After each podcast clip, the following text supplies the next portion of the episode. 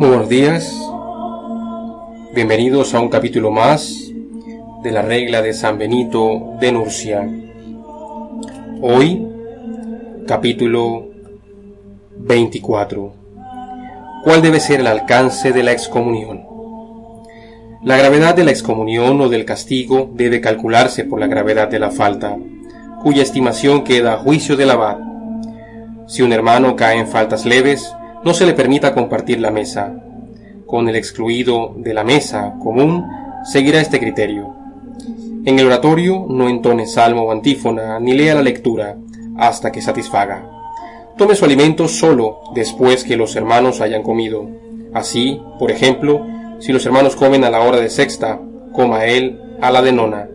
Si los hermanos a la de nona, él a la de vísperas hasta que sea perdonado gracias a una expiación conveniente.